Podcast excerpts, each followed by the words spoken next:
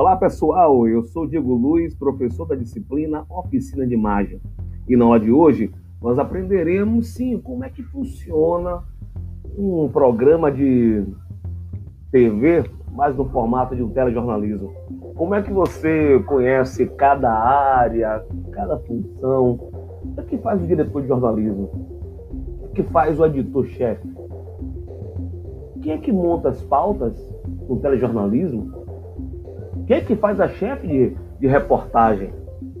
E os repórteres, como é que eles conseguem trabalhar de acordo com tanta demanda que se tem?